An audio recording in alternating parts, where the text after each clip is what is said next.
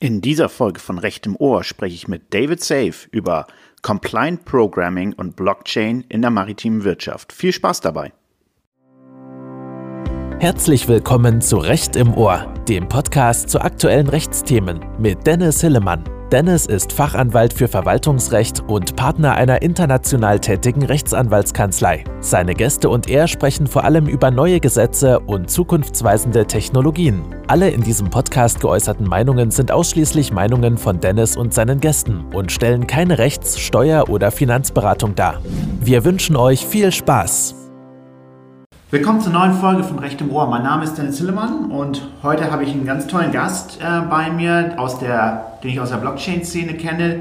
David Safe ist bei mir. Hallo David. Hallo Dennis, moin. Schön, dass du da bist. Ja, moin. Wir sind beide Norddeutsche. genau. Äh, beide hier in, Uni, in Hamburg zur Schule, äh, zur Uni gegangen? Ja, ja? genau. Cool. Und ähm, haben, haben viel gemeinsam, auch Begeisterung für Blockchain. Beides Juristen. Nicht den Fußballclub? Nein. Den Fußballclub gar nicht. Da sind wir beide auf den entgegengesetzten Seiten äh, der Hamburger Fußballvereine, aber verstehen uns trotzdem gut. Ist doch auch ein schönes Zeichen. Ja, ja? finde ich auch. Find genau. Ich auch. Sehr cool. David, ich habe dich eingeladen. Ich habe dich letztes Jahr in 2019 beim Hanseatic Blockchain Institute das erste Mal sprechen hören. Genau. Zu einem ganz tollen Thema, über das ich gleich mit dir sprechen möchte. Eigentlich sind es zwei Themen. Einmal dein Engagement im Blockchain-Bereich, was du da machst.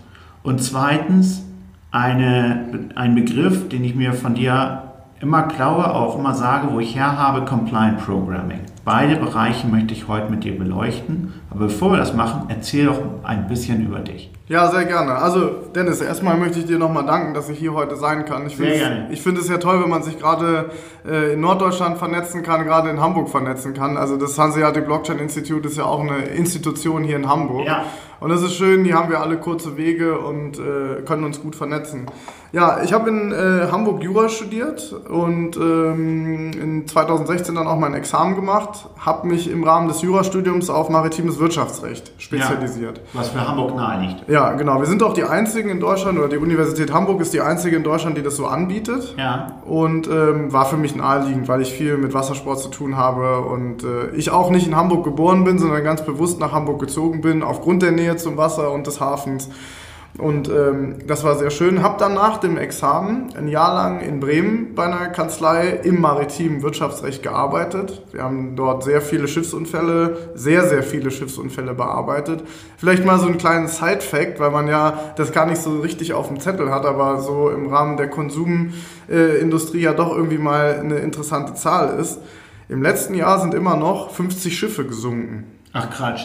Das kriegt man ja gar nicht mit. Das kriegt man überhaupt nicht mit. Also man kann das nachlesen, der Allianz äh, Global Safety Report, ähm, der führt das sehr schön auf. Also ähm, das sind 50 Totalverluste, okay. glaube ich, gewesen. Warum sinken Schiffe? Fahren die gegen Eisberg oder was? Äh, die fahren nicht gegen Eisberge, aber ähm, es gibt so den, äh, den typischen Grund Over-Reliance on Technical Devices. Ja. Das heißt, die Crew denkt, es ist alles in Ordnung, weil sie nicht auf die, richtig auf die Geräte gucken, oder weil sie nur auf die Geräte gucken und ja. dann... Ähm, nicht aufs Schiff eigentlich? Ja, geraten in schweres Wetter, fahren auch mal irgendwo gegen. Ja. Ähm, aber im Grunde es sind immer Wartungsprobleme. Ja. Ähm, also Maintenance-Probleme, so die, die Kernursache. Okay, ja. cool.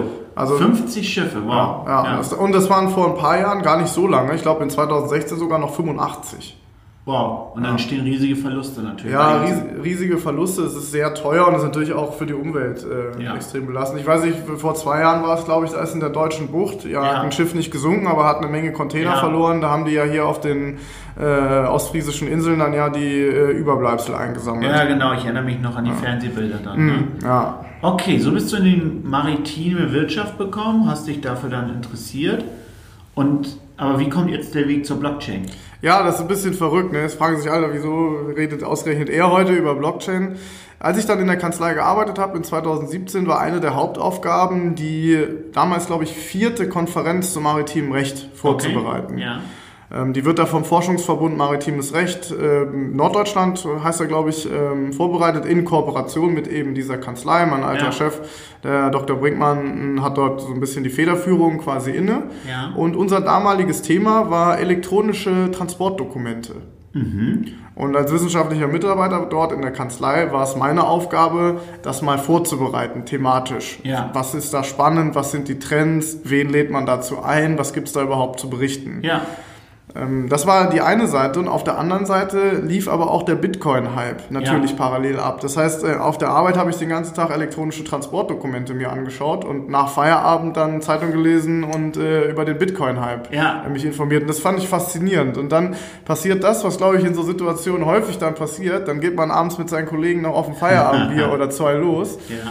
und unterhält sich darüber und irgendwann hat das so Klick gemacht.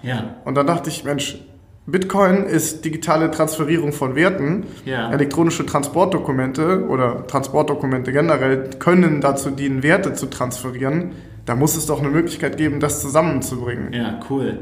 Ja, und das war am Ende dann auch der ausschlaggebende Punkt, ähm, weil es nämlich in Deutschland seit 2014 sehr interessante funktionierende Regulierungen für elektronische Transportdokumente gibt. Ach Quatsch. Ja, Wo, wo, in welcher Regelung? Äh, das ist ähm, insbesondere 516 Absatz 2 HGB. Ja. Der ist aber wortgleich, wirklich wortgleich mit vielen anderen Regelungen. Ich Okay. kann das mal abstrakt formulieren Ja. äh, und sagen, worauf sich das bezieht. Gerne. Also es bezieht sich diese Regelung auf alle elektronischen Transportdokumente des HGB. Das Ja. sind Ladeschein, Lagerschein, Frachtbrief, Seefrachtbrief und Konnoissement. Ja.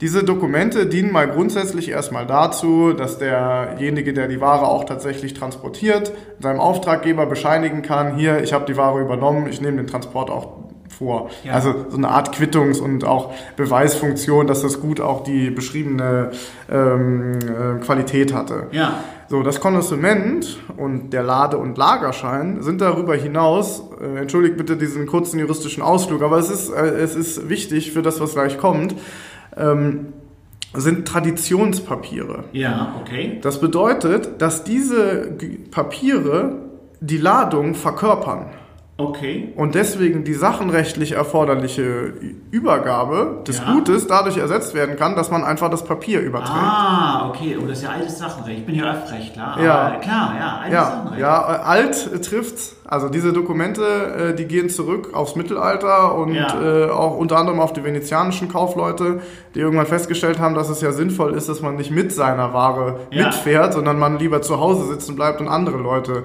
den Transport übernimmt. Genau. Daher kommt diese Entwicklung. Das Schöne ist halt, man kann die schwimmende Ware somit halt einfach übertragen, ohne dass wir uns komplizierter sachenrechtlicher Konstruktionen bedienen äh, müssen. Und, das ist extrem wichtig und das ist auch der eigentliche Grund, man kann somit Exportfinanzierung machen. Ja, okay. Denn derjenige, der Ware im Überseekauf kauft, hat ja nicht unbedingt eine Sicherheit, dass der Verkäufer die Ware auch tatsächlich auf den Weg bringt. Umgekehrt hat der, Käu hat der Verkäufer ja eine gewisse Unsicherheit, dass der, die Zahlung überhaupt durchgeführt wird. Das heißt, das Dokument vertra äh, verkörpert Vertrauen. Ich Genau. kann auf das Dokument vertrauen. Genau. Und dann sind wir natürlich sehr schnell bei der Blockchain. Genau, weil die, nicht nur dieses Dokument Vertrauen verkörpert, sondern die Bank, die dieses Dokument als Garantie nimmt, Ja. untechnisch gesprochen, für diesen, für diesen Exportprozess dann halt eben einzustehen. Und die können aufgrund der Traditionsfunktion dieser Dokumente, eben das Connoissement oder Englisch Bill of Lading, als Sicherungsmittel akzeptieren, weil sie halt, weil es so wäre, als ob sie die Ware hätten. Okay, cool. Verstanden. Ja. Wow. Und dann hast du dich darauf weiter spezialisiert. Was hast du genau gemacht dann? Ja, dann habe ich ähm, versucht, das, äh, das mit Blockchain zu kombinieren. Denn wenn man sich mal die gesamte Supply Chain, die ganze Logistikkette anguckt, dann stellt man fest, da sind viele Parteien involviert, Ja, die ihrerseits aber aufeinander vertrauen müssen, ja, aber dennoch es irgendwie neutral sein muss, ja. der Ansatz. Und das, Ja. das, das riecht ja nach Blockchain. Das riecht in der Tat nach Blockchain. Ja. Das heißt, was hatten wir hier? Wir haben hier funktionierende Regulierung, Ja, die allerdings etwas unspezifisch formuliert ist, denn die einzige Tatbestandsanforderung, die da äh, postuliert wurde, ist Funktionsäquivalenz. ja, Also die Technik muss in der Lage sein, ähm, die bisherigen Funktionen ähm, des Papiers auch darzustellen. ja, Und dann ging es halt ganz konkret um die Frage, wie muss denn, was bedeutet Funktionsäquivalenz überhaupt juristisch? Und wie können wir das dann übersetzen in Anforderungen an eine Blockchain, ja. um dann eben ein elektronisches, Blockchain-basiertes Transportdokument zu erstellen? Okay, cool. Also das ist ja wirklich ein Anwendungsfall für Blockchain, den man sich super vorstellen kann. Distributed Ledger Technologie, die Bill of Lading ist ein Ledger, in dem das durch viele Parteien geht, durch viele Hände und die müssen alle darauf vertrauen. Das ist genau das, was Blockchain macht. Okay, und jetzt hast du dazu hast du ja eine Doktorarbeit geschrieben. Ja, genau. Ne?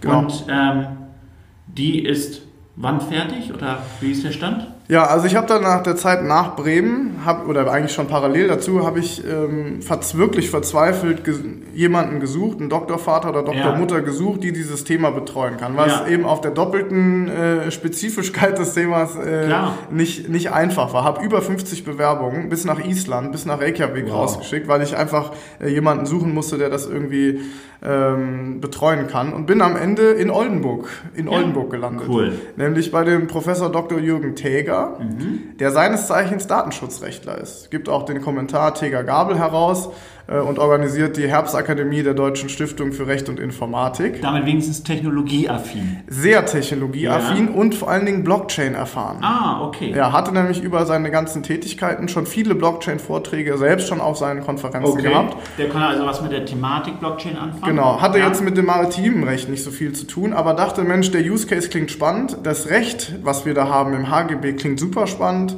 ich betreue dich gerne. Ja, cool. Habe mir dann parallel auch eine Stelle an der Uni äh, angeboten angeboten, um das eben entsprechend auch äh, durchführen zu können. Und das war, muss ich ganz ehrlich sagen, so der persönliche Jackpot, wenn man das ja. so sagen kann, ja. weil ich dort halt endlich mal die Zeit hatte, das wirklich wissenschaftlich aufzuarbeiten. Wow. Cool. Ja. Und ähm, ja, der Status der, der Dissertationsschrift ist so, dass sie fertig ist. Die ist auch offiziell eingereicht und jetzt warte ich auf einen Verteidigungstermin, ja. der jetzt aber, ich denke, Mitte des Jahres irgendwann stattfinden wird. Wir drücken dir die Daumen. Ja, danke.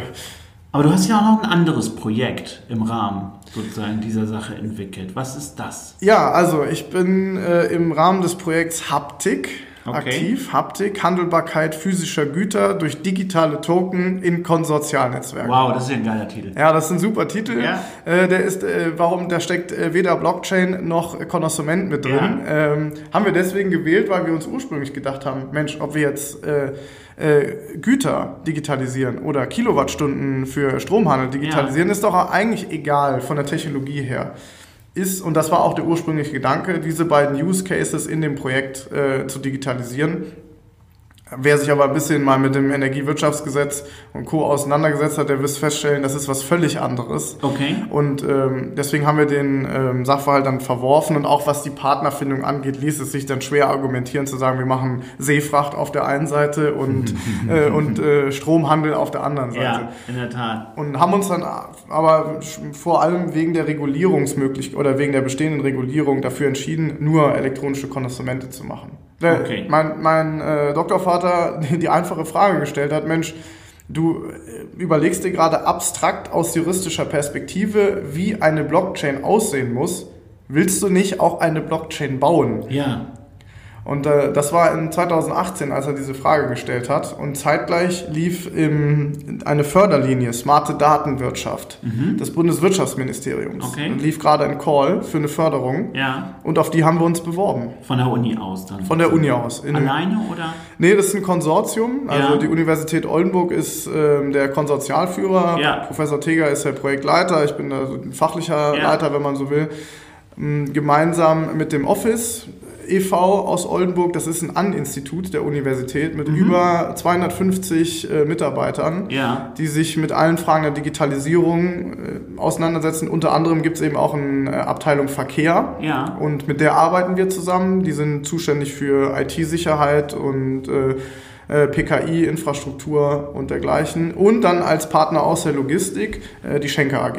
Okay, cool. Ja. Das ist ja ein großer Partner. Ja, das ist ein sehr großer Partner und das hat natürlich geholfen bei der Antragstellung, ja. sodass wir am Ende im August 2018 die Fördersumme von 1,4 Millionen Euro bewilligt bekommen haben. Das ist ja schon mal eine Stange Geld. Ja, das ist sehr viel, gerade weil es eben ein äh, juristisch getriebenes... Aus juristisch getriebenen ja. Team. Du bist ja der sozusagen fachliche Leiter dann, ne? Ja, ja. Als, als Jurist für eine technische Lösung. Ja, Wow. Ja, und das, das ist echt cool. ja, das ist e- extrem cool. Ich freue mich sehr, dass ja. ich das machen darf. Ähm, aber es erfordert natürlich auch extrem viel Kraft und Aufwand, äh, dem gerecht zu werden. Ja das, ja, das kann ich total nachvollziehen. Ja. Cool. Wo steht das Projekt? Ja, das Projekt ist am 1. Januar 2019 offiziell gestartet. Und unsere erste Aufgabe war es quasi, das Recht zu verstehen. Ja. Denn was wir in unserem Projekt verfolgen, ist eben dieser Ansatz Compliant Programming. Darauf kommen wir gleich. Das Ja. erzähle ich gleich. Und jetzt noch kurz das Projekt. Ja, wir sind in dem Projekt so weit, dass wir ähm, die juristischen Anforderungen vollständig ähm, analysiert haben. Also wir wissen sowohl aus handelsrechtlicher Perspektive als auch telemedienrechtlicher, Ja. TK-rechtlicher, äh, kartellrechtlicher, wettbewerbsrechtlicher und vor allen Dingen datenschutzrechtlicher Perspektive, Ja. wie eine solche Blockchain auszusehen hat. Ja. Haben auch schon ein erstes äh, Blockchain-Testnetzwerk eingerichtet auf äh, äh, virtuellen Maschinen äh, auf un in unserer Uni Ja. ähm, haben ein erstes Frontend auch schon entwickelt, äh, haben die ersten Zeilen äh, für den Smart Contract auch schon zumindest mal angedacht, haben äh, PKI-Struktur schon definiert, also Softwarearchitektur steht auch und peilen jetzt an, den ersten Prototypen mit so den Grundfunktionalitäten bis Mai umzusetzen. Wow. Ja. Und was, was wird das Ergebnis sein? Also was, was, was habe ich da für einen Vorteil durch in der maritimen Wirtschaft? Ja, der Vorteil ist am Ende ein unendlicher Zeitgewinn. Ja. Denn aktuell ist es so, das Dokument muss auf Papier vorliegen und dementsprechend hat nur jeder Zugriff auf die Information, wenn er das Papier auch in den Händen hat. Das geht so weit, dass ich die Ware im Empfangshafen nur in Empfang nehmen darf, wenn ich auch das Papier vorlegen kann, und zwar physisch vorliegen. Physisch vorliegen. Ja, Das heißt, ich komme mit einem Tanker in Hongkong an, will da eigentlich meine 1000 Container abholen, habe aber irgendwie das Papier vergessen. Okay, ich krieg's dann nicht. ja, Obwohl alle klar sagen, ich bin der, ja, meine Firma bestätigt am Telefon und mit einem Hand Ja. heben etc. Aber ich krieg's nicht, weil das Papier nicht da ist. ja. Also man behilft sich in dem Fall damit Letters of Indemnity, Ja, äh, ja. also mit Freihalteversprechungen, die dann irgendwie den dreifachen Warenwert absichern. Wow. Wo aber der BGH zum Beispiel auch sagt, das kann unter Umständen sogar sittenwidrig sein. Ja, Ja, weil man sich bewusst über ein äh, gesetzliches Verbot hinwegsetzt. ja. Also das ist wirklich noch ein Papier, was praktisch der Schlüsselöffner ist. Habe ich das nicht, geht gar nicht sozusagen. Ja, und äh, man muss sich das vorstellen, wenn man Container verschickt oder wenn man Ware verschickt, die mit einem äh, Konnoissement versehen Ja. wurden, dann erfolgt neben dem Transport der Ware mit dem Schiff auch ein Transport der Dokumente mit dem Flugzeug. Wow.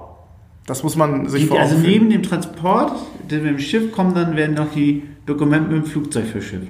Ja, Äh, verschwendet. äh, Wow. ja, genau. Und, Das ist ja Wahnsinn. ja, und Wusste ich nicht. Cool. Und da setzt die Blockchain an, weil Ja. die Blockchain stellt eben genau das sicher, nämlich äh, vollständige Datensouveränität zu jeder Zeit. Das heißt, dann habe ich es auf dem Smartphone praktisch, diesen Nachweis des Bill of Lading, die ist jetzt dann auf der, dem Smartphone. Genau, ja, also es ist alles mobil ähm, angepasst, dass man, äh, also die Endvision ist wirklich, dass man am Hafen nur noch den Barcode oder den QR-Code auf dem Smartphone scannen muss, dann Ja. automatisch im Smart Contract vermerkt wird, aha, du bist der Richtige, du kriegst jetzt hier deinen Container, zeitgleich wird dann, die, wird dann auch der Zahlungsstrom äh, ausgelöst und fertig. Also das heißt, ein sehr großer Zeitgewinn, dadurch auch starke Kostenreduzierung Ja, und dann natürlich insgesamt eine Erhöhung der Effektivität für alle Beteiligten. Ja, ganz genau. Also es ist eigentlich ein super Use Case für Blockchain. ja. Klasse. Und ihr entwickelt es jetzt, er sagt April, Mai ungefähr habt ihr dann den Prototypen. Mhm. Und wie geht es dann weiter? Ja, das ist ein Forschungs- und Entwicklungsprojekt Ja. ähm, vom Bundeswirtschaftsministerium und sieht deswegen auch klar vor, dass es wirtschaftlich verwertet wird. Ja, Und wir wollen aber, wir wollen unbedingt eine wirtschaftliche Verwertung, aber wir wollen den Blockchain-Gedanken dabei nicht aus den Augen verlieren. Nämlich diesen Blockchain-Gedanken, ich nenne das jetzt mal ein bisschen pathetisch, einer für alle, alle für einen.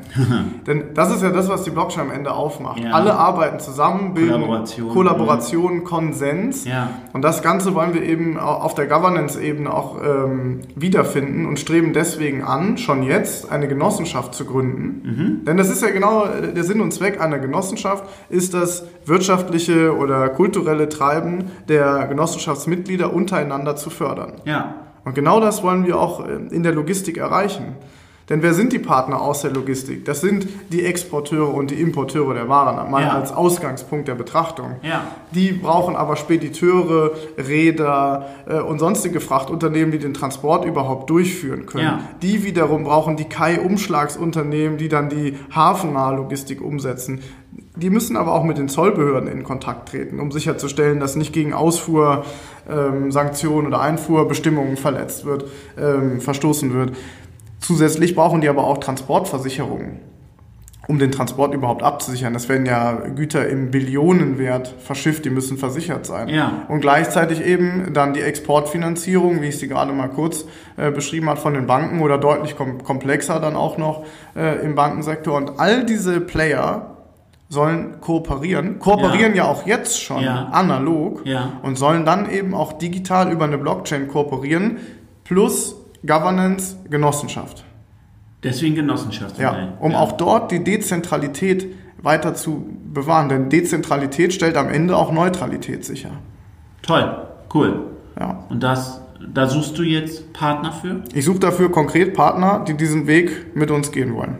Okay, ein Aufruf an alle, die das hören und das interessant finden. Wir packen Davids Kontaktdaten natürlich äh, auch in äh, die Beschreibung. des- Sag ganz kurz, wo kann man dich ansonsten finden? Am besten findet man mich bei LinkedIn. Ja. Einfach David Safe eingeben, da findet ihr mich. Oder Beste bei, Plattform dafür. Ja. ja. Super. Und jetzt möchte ich das, was, was mich natürlich auch noch ganz stark interessiert, Compliant Programming. Kannst du uns erklären, was du damit meinst?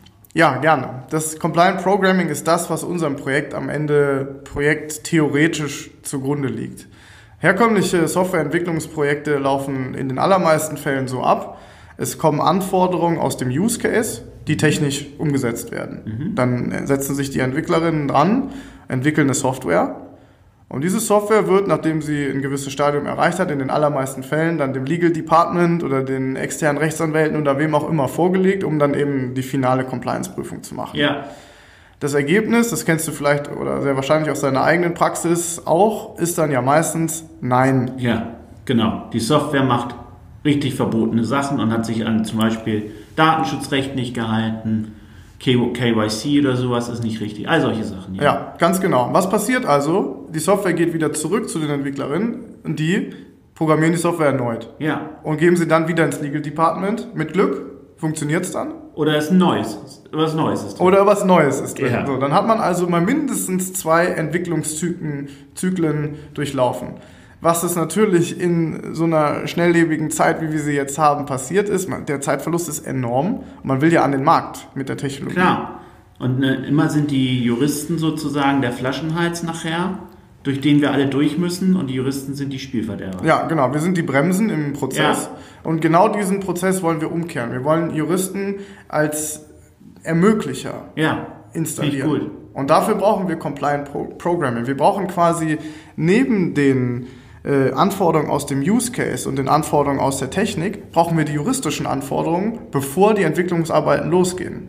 Okay, und wie funktioniert das? Wie setzt du sowas auf? Was tust du? Was sind die Schritte? Also da- das bedeutet, wenn man sich jetzt mal in so einem klassischen agilen Entwicklungsumfeld äh, bewegt, dass auch Juristen User Stories schreiben müssen, eben aus juristischer Perspektive. Was erklär, nicht alle wissen, was eine User Story bedeutet in dem Sinne. Ja, da- das bedeutet nichts anderes, dass, dass ich die Anforderungen, die, die, die das Recht an eine Technologie stellt, nehmen wir mal Datenschutzrecht als Beispiel, nehmen wir mal das Recht auf Vergessenwerden als Beispiel, weil es so schön plastisch ist, oder äh, das Recht auf Löschung, wenn, wenn es keine Rechtfertigung mehr für die Datenverarbeitung gibt, das muss umgesetzt werden. Ja. Und die Aufgabe des juristischen Sachverstands ist es jetzt an dieser Stelle, diese abstrakte juristische Anforderung so zu übersetzen, dass ein Entwickler diese dann auch in der Technik implementieren kann.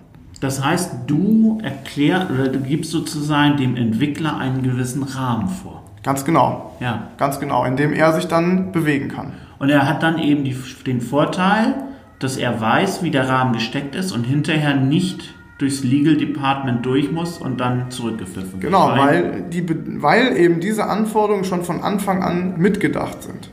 Aber das setzt natürlich auch voraus, dass der Jurist ganz eng mit dem Entwickler dann zusammenarbeitet und ihm erklärt, was da passiert, aber auch andersrum, oder? Ja, ganz genau. Also der, der interdisziplinäre Austausch ist enorm Ja. und der muss enorm sein. Weil auf der einen Seite müssen die Juristen in der Lage sein, die juristischen Anforderungen so zu formulieren, dass sie für die Entwickler dann auch verständlich sind. Das ist nicht trivial. Und auf der anderen Seite müssen Juristen aber auch eine Menge zuhören. Ja, was ja nicht allen Juristen einfach fällt. Ja, Und das musste ich auch selber lernen. Ja. Das musste ich wirklich selber lernen. Das war äh, ein hartes, hartes Brot für mich, wirklich mir die Dinge von klein auf erklären zu lassen. Und da kann ich meinen Kollegen aus dem Projekt nur danken, weil die wirklich sich die Mühe gemacht haben, mir das so lange zu erklären, bis ich in der Lage war zu begreifen, was die Implikationen eigentlich sind. Denn das ist ja notwendig. Auf der einen Seite haben wir die abstrakten Vorgaben aus dem Gesetz. Ja. Auf der anderen Seite müssen wir ja aber auch verstehen, ob das, was dann entwickelt wurde, dem entspricht, was abstrakt durch das Gesetz gefordert wird.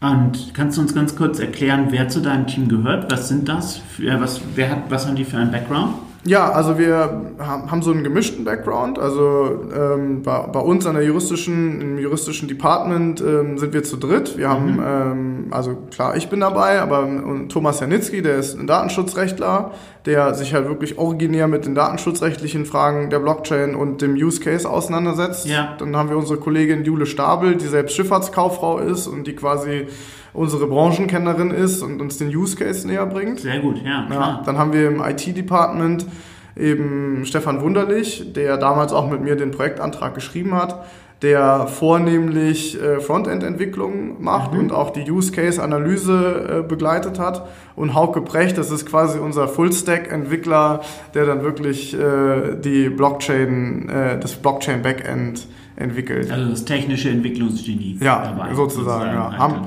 der Q. Ja, genau, ja. das ist schön, ja. Und der wirklich in Engelsgeduld äh, uns die Sachen erklärt und auch Stefan auch. Und äh, daneben haben wir bei unserem äh, Kooperationspartner beim Office eben die Sibylle Fröschle, die ähm, sich eben mit der Cybersecurity auseinandersetzt. Und das ist sehr spannend, also gerade diese Schnittstelle Cybersecurity und Recht ähm, die, Riesenthema. Riesenthema, sehr ja. spannend. Also ähm, die da auch sich so viel Mühe macht, äh, mir die Dinge zu erklären und wir uns da auch gut abstimmen können. So was sind eigentlich elektronische Signaturen aus technischer Perspektive und ja. äh, was sind elektronische Signaturen im Sinne der EIDAS-Verordnung. Oh, oh EIDAS-Verordnung. Ja. oh Gott, das ja. ist auch ein ganz hartes Thema. Ja, ja genau. Und diese, und diese Schnittstellenthemen beackern wir halt immer im Tandem.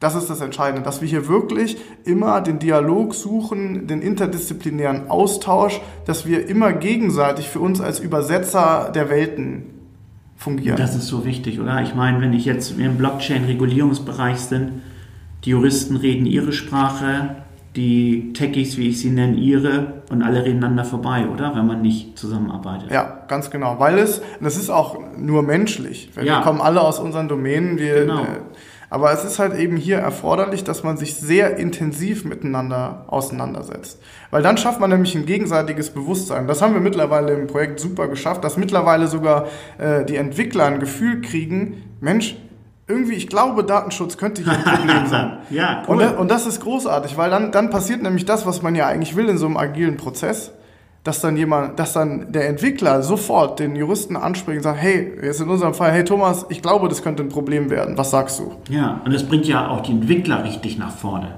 Ne? Weil sie gleich mitdenken sozusagen. Ja. Also das ist ja, ja. ja. Und auf der anderen Seite verstehen wir halt eben auch viel schneller, wie wir gewisse Dinge formulieren müssen, damit sie dann umgesetzt werden und wissen auch, ganz genau, ja, an welchen Stellen man einfach nochmal genauer hinschauen muss und an, an anderen Stellen weiß man, dass das auch so läuft. Und das ist super, das ist ganz toll. Aber es ist eben extrem aufwendig.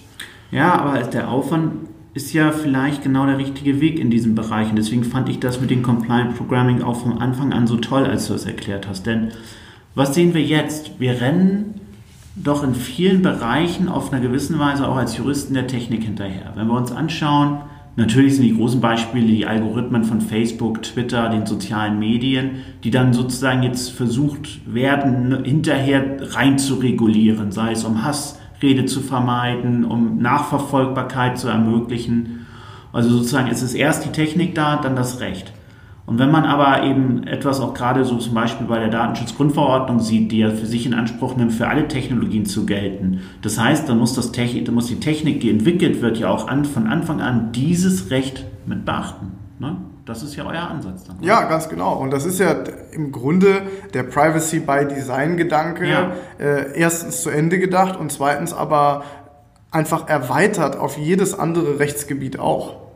Das ist, Also das ist ein ganz toller Ansatz. Hast du dazu schon mal was geschrieben und publiziert? Ja, wir haben im letzten Jahr auf der 20. Herbstakademie äh, der Deutschen Stiftung für Rechts- und Informatik haben Hauke und ich dieses Paper Compliant Programming Juristen in der agilen Softwareentwicklung mal präsentiert. Ja. Das ist ein kurzer Vortrag von uns gewesen mit einem kurzen Begleitpaper, das wir vorgestellt haben. Das kann bei Back Online ist es verfügbar. Ja. Und das wird auch jetzt nochmal zweit veröffentlicht in der Inter. Ja. Da kann man das nachlesen, ähm, was wir da gemacht haben. Da haben wir es mal wirklich konkret in, äh, in Scrum-Methodik eingebunden. Ja. Die Quintessenz ist aber wirklich, redet miteinander. Redet miteinander und versteht einander. Ja. Versucht einander zu verstehen und hört einander zu. Ja, also das Zuhören aus beiden Disziplinen ist extrem wichtig. Ja. Und am Ende liegt da auch die Zukunft der Rechtsberatung. Das Also, glaube ich auch. Ja. also da bin ich, da bin ich 100% sicher, dass genau hier ähm, die rechtsberatenden Menschen, ihr Menschen sage ich ganz bewusst, ihre weitere Daseinsberechtigung haben. Weil dieser Prozess, abstrakte juristische Anforderungen in konkrete äh, Implementierungen ähm, umzusetzen, das funktioniert nur im Austausch Mensch-Mensch. Ja, ich habe da neulich eine ganz interessante Diskussion auch beim Hanseatic Blockchain Institut gehabt. Ähm, da ging es darum, sollen Softwareentwickler in Zukunft sozusagen auch die Juristerei gleich mitlernen oder sollen die Juristen gleich das Softwareentwickeln mitlernen? Und mein Punkt war, dass beides für sich genommen erstmal so komplex ist, dass es sehr selten sein wird, das in einer Person zu vereinigen. Weil wenn wir gucken, bis wir, wenn wir mal schauen, ähm, wie lange dauert das, bis ein Jurist fertig ist äh, mit seiner Sache? Fünf, sagen wir mal vier, fünf Jahre mit ersten Staatsexamen, wenn er gut, wenn sie Mhm. oder er gut durchläuft. So, sagen wir mal, im Best Case geht es dann auch gleich ins Referendariat, weil so gute Noten. Dann sind es immer noch mal zwei Jahre. Dann gibt es immer noch eine Verzögerung, bis die Noten da sind und Referendariat steht ja auch nicht an. Das heißt doch, in der Regel sind wir bei mindestens sieben, acht Jahren. Und dann noch Coden über drauf lernen, da sagt mir, zumindest sagt mir jeder zum Coden, bis man mal ein guter Coder ist, also gut programmieren kann, braucht man schon mal mindestens vier Jahre auch sozusagen. Halt immer so, wenn man sich irgendwie selbst macht. Und das soll auch, das wird doch gar nicht funktionieren, oder? Ja, ich, ich halte das auch für den falschen Weg. Ja. Also ich halte für, das für den falschen Weg. Ähm, Das heißt natürlich nicht, dass jemand, der das schafft, Super, klar. jemand, der das Jörn schafft, Erbgut Ja, zum Beispiel. zum Beispiel, ja. Ja. Also das ist natürlich großartig, ne, wer Ja. das schafft. Aber das äh, erstens von jemandem abzuverlangen von vornherein, Ja. finde ich den falschen Weg. Das, äh, das Jurastudium ist sowieso schon Sehr äh, komplex. äh, sehr komplex und nicht unbedingt menschenfreundlich ausgerichtet, ähm, äh, um jetzt dann auch noch, noch mehr Anforderungen reinzudenken. Und es ist auch meines Erachtens nicht notwendig, denn wir, brauchen, wir müssen nicht die andere Disziplin genauso gut können wie die Experten aus der Disziplin. Wir müssen nur ein grundsätzliches Bewusstsein für deren Arbeit haben. Ja.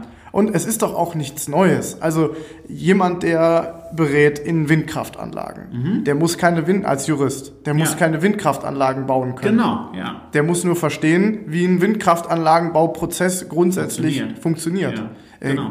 genauso, das, das ist doch in jedem Bereich, das ist doch auch Genau. die Pflicht des Rechtsanwalts, sich so weit in der Domäne zurechtzufinden, dass er dort beraten kann. Klar, dass er versteht, wie funktioniert der Mandant, was sind sozusagen die Abläufe beim Mandanten im Groben, die Proz äh, und was interessiert den Mandanten. Wie funktioniert so ein Baugenehmigungsverfahren? Ganz genau. Wie funktioniert ein Planfeststellungsverfahren? Wie funktioniert ein Genehmigungsverfahren für ein Fahrzeug? Was passiert vorher beim Fahrzeug? Das sind in der Tat, ja, du hast recht. Das ist also nichts Neues, ne? Und man wird, man verkauft es nur immer als was Neues, ne? Ja. Damit, Ja. Möchte, damit möchte ich nicht sagen, dass die ganzen Überlegungen schlecht sind und auch, Ja. auch, auch äh, Coden an juristischen Fakultäten finde ich großartig. Und äh, ich muss auch gestehen, ich würde, wenn ich mehr Zeit hätte, auch ein bisschen Ich mehr, auch. mehr, mehr coden, Ja, weil, ich auch. weil ich das faszinierend finde. Ja, auch, total cool, ja. Ja. Aber es ist nicht notwendig, wir müssen nur ein Bewusstsein haben. Und wir Auf- müssen miteinander reden. und auf der anderen Seite, und da ist dann auch die anderen, sind die anderen Disziplinen aber genauso gefragt, auch die müssen ein Bewusstsein haben, dass die Dinge, die sie machen, nicht im regulatorisch luftleeren Raum stattfinden, sondern Mhm. auch, ein, auch Entwickler und Entwicklerinnen müssen lernen, äh, die juristische Seite mitzudenken. Ja, Und einfach nur ein Bewusstsein zu haben. Genau, denn wir Juristen wollen eigentlich gar nicht verhindern. Wir denken natürlich immer in Risikosphären, weil das ist, das ist nun mal unser Beruf. Es geht darum, Risiken zu vermeiden und gesetzeskonform zu verhalten. Aber wenn man mal schaut, ich kenne, also die meisten, gerade jüngeren Juristen sind Ermöglicher. Die wollen eigentlich ermöglichen, oder? So wie du ja auch. Ja, genau, genau. Und das ist auch das ist ja nichts Neues. Also kautelar-juristische Praxis ist ja nichts anderes Ist als das ermöglichen. ist ermöglichen. Schließt Verträge. Ja. Und hier entwickelt Software. Ja, Cool. Compliant Programming bei David Safe. ja, Das neue Thema. David, es war super, dass du da warst. Ne? Die Leute können dich über LinkedIn erreichen. Sehr ne? gerne. Wir schreiben ja auch ein bisschen was für dich in der Beschreibung der Folge. Und wir halten dich im Auge und ich würde mich freuen, wenn du in Zukunft nochmal wiederkommst. ja, sehr gerne. Vielen Dank für die Einladung. Danke dir. Bis dann.